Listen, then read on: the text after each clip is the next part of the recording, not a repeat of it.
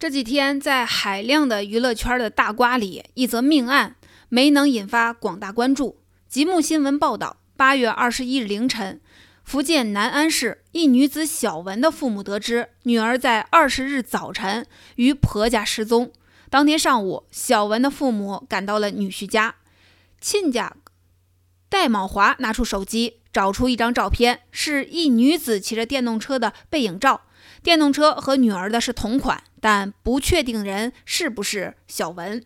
小文可能离家出走了，这是公公戴某华的说法。当天，戴某华陪着小文的父母在村子里找了一圈，没有结果。然而，距离小文家很近的地方，发现了碎尸的消息传得沸沸扬扬。一个可怕的念头萦绕在小文父母脑海中：女儿可能遇害了。八月二十六日，经过多方查找。警方找到了小文的遗体，她被残忍杀害，并且尸体疑遭分尸和肢解。而在对小文婆家人进行调查后，一个令人心惊的结果出现了。经过初查，小文的公公戴某华交代了杀害儿媳的犯罪事实。据他说，事发当天，他和小文发生了口角，之后他将小文杀害。他的心里有多强大？伤害小文后，他将小文的电动车从家中推出，放在了别处。间隔不到十分钟，戴某华开着一辆无牌的面包车往后山方向去了。反常的行为自然会引起怀疑。而推走电动车，谎称小文离家出走，甚至陪亲家去寻找，一切都是为了掩盖自己的罪行。从杀人到抛尸，这一连串的行动，他如何在家人眼皮子底下完成的？其他的家人知道吧？如果不知情，小文一夜不见踪影，丈夫及他人就不担心吗？这些疑点，相信警方一定会查个水落石出。看完整起事件，我只剩下一声叹息：要多残暴才会挥起屠刀砍向儿媳？身为长辈，为何如此不顾人伦？他杀掉的不只是儿媳，还是孙子的妈妈，是一个完整的家。其实，在悲剧酝酿成之前，一切都有征兆。在最坏的结果到来之前，他已经被杀了三次。第一次是在结婚前，结婚前后，小文的人生有一个巨大的分水岭。据吉木新闻报道，他毕业于当地的一所有名的大学——华侨大学。从2012年加入微博，他经常在微博分享生活点滴，他会记录旅途中的美景。他喜欢画画，喜欢看电影。他有关系很亲密的朋友，并期待着和朋友一起出行。看得出他热爱生活，并且积极向上。可他的生活中绝不只是有愉快的事情。从2013年开始，他的微博中就频繁出现被催婚的情况，在家人的逼迫下挣扎又痛苦。当我想要结婚的时候，我会光明正大的宣布。那时的他坚持要找一个爱的人。走进婚姻期间，他经历了一次订婚又退婚的过程，对他造成了很大的伤害。他唯一的诉求就是希望亲戚、朋友、闲杂人等放过深切慰问。或许我们能想象到，这个深切慰问里也包含了让他继续找合适的结婚对象的意思。家人给的压力越来越大，他的情绪变得很压抑，开始了自我贬低和厌弃。他经常性的情绪崩溃、大哭，因为父母的重男轻女而争吵。到了二零一三年的九月下旬，他还因为逼婚这事儿和家人大吵。从一月份到九月份，连续不断八个月的逼婚攻势令人窒息。他吵过、哭过、挣扎过、好言解释过，似乎都没有用。二十七岁没嫁出去成了他的原罪，在自己的终身大事面前，他没有主宰权。我不知道这段期间他经历了什么。九月份还在抗拒逼婚的他，在二零一四年的一月就遇到了现在的老公阿和，并拍了结婚照。他们是闪婚，前后不超过四个月。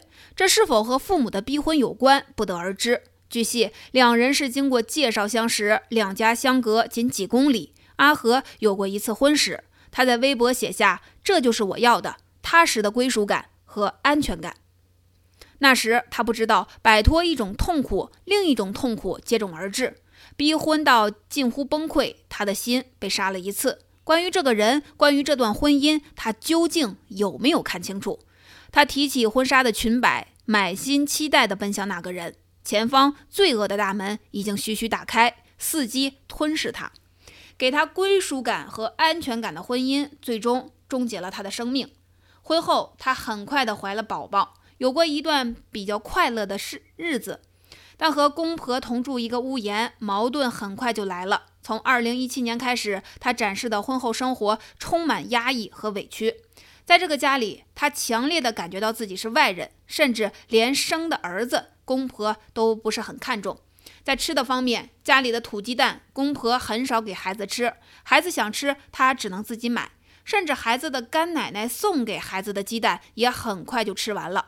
结果发现被偷偷藏在了奶粉罐里，不让他们娘俩发现。家里买了一只鳖，小文满心以为孩子能补补身体，结果公婆放了补肾的药包，这让孩子怎么吃？福建一道菜叫一鸭汤。当地说法是汤很有营养，可从来没有他们娘俩的份儿。要么是公公婆婆做了，根本不给他们看见；要么是公婆喝掉了那碗精华的汤，剩下无滋无味的肉给孩子吃。生活方面也矛盾重重。她晒了衣服在外面，下班回家，刮风也好，下雨也好，喷洒农药也好，婆婆从来只收自己的，从不会帮她收，甚至孩子的也不收。收衣服这种事儿，就是邻居看见了也会顺便帮一下。你很难相信，一个婆婆，一个奶奶，竟然能做到这种地步。小文努力地融入这个家庭，下了班，她还赶快的回家煮饭给家人吃，甚至还要服侍小姑子。她手腕一直有伤，却还要就着冷水给婆婆洗衣服。越忍让，婆家人就越是变本加厉。看她的文字，令人无比的压抑和气愤。这段婚姻是他用委曲求全换来的，他从未融入过这个家庭，也从未被接纳过。他叫天天不应，叫地地不灵。七年的婚姻，他成了最不受公婆待见的人。他捧出一颗热乎乎的心，却被丢弃，被折磨。本该把他当成一家人的公婆，生生的把他隔绝成了一个孤岛。在屠刀挥向他之前，他早已被公婆杀了一次又一次。有一个评论看的人无比揪心，他为什么不反抗？他反抗了，所以他被杀了。有人说，婆家对儿媳的态度都是丈夫默许的，她老公给了她最致命的一击。在小文的微博里，她丈夫几乎是隐形的。这个在当地医院当医生的男人，并没能保护好自己的第二次婚姻，相反，他纵容了这一切。他不明白小文的艰难处境吗？夫妻之间不可能不沟通。她努力改变过吗？她没有。小文教训孩子时，婆婆一个看不顺眼，就把儿子叫回来，让他训小文。在小文遇难后，附近邻居说，婆家一直对她很不好，经常会受到一些家暴。为了小孩，她一直在忍让，在受尽委屈的日日夜夜，她如何忍着痛苦和折磨度过这艰难的婚姻生活？让她有安全感的人，亲手摧毁了她所有的期待。她试图忍受。承担自己在这个家庭的角色，合格的妻子，慈爱的母亲，听话的儿媳，大度的嫂子，没人在乎她的付出和努力。婆家的每一个人，甚至都不愿在她面前做好该有的角色。丈夫不给予体贴，公婆不给予关心，小姑子不给予尊重。对她来说，这个家几乎是全员恶人。她努力自救过，在遇难前不久，她告诉丈夫，继续这样在家里，婚姻只能加快的破灭。只要不回家，你宿舍或我宿舍都行。我一直跟你说我会死，我会死，你不信吗？她濒临绝望，丈夫不为所动。聊天记录时间显示，凌晨三点多她发过微信，上午九点多她痛骂一句，可直到上午十一点半，丈夫才回复。这期间的几个小时里，像打在棉花上的一拳，她所有的情绪都没能得到回应。这或许就是七年婚姻小文经历的常态。她最终。倒在了决定搬出去的前夕，她倒在了婆家人的手上，又或者说，她倒在了丈夫一次次漠视和不作为之下。在要搬出去的第二天，她就收拾好东西搬走。会不会结局不一样？在丈夫第一次动手时就不给她任何的机会，会不会逃过一劫？不得而知。如果有时光机，回到她初识丈夫的那一天，我只想对她说两个字：快逃！这桩悲剧从小文结婚那天就埋下了祸根。有人问：她为什么不跑？无路可走，是很多像小文一样的女性在婚姻里的真实写照。能疯狂的逼婚的家庭，面对女儿的婚姻问题，绝大多数是劝和不选分，没有后盾，孩子又是羁绊，他们无路可退。这样的悲剧发生的太多了。山东德州女子因为不孕被婆家虐待致死；安徽农大女教授在家养伤期间被公公掐死；江苏某大学女老师被婆婆淋上汽油砍头残杀。一桩桩血淋淋的事件令人心惊不已。这些女性无一不是奔着美好的生活去的，最终婚姻成了她们的坟墓。婆家步步相逼，丈夫冷漠相待，在这样的婚姻里，即使他们的身体没有死亡，心里却被一次次的杀死。连同着一起消亡的，还有他们对婚姻的期待。写这篇文章的目的，不是为了宣扬不婚不育保平安。幸福的婚姻有很多，自始至终出问题的不是婚姻，而是婚姻中的那个人。在妻子遭到了公婆苛责时，没能站出来维护妻子。在妻子对婚姻失望时，没能给她一些信心。他们眼睁睁地看着一个活泼女孩变成了一个怨妇，却毫不作为。这样的丈夫，即使没参与杀妻，他手上也沾满了妻子的鲜血。一想到小文曾经对婚姻生活的期待，就无比揪心。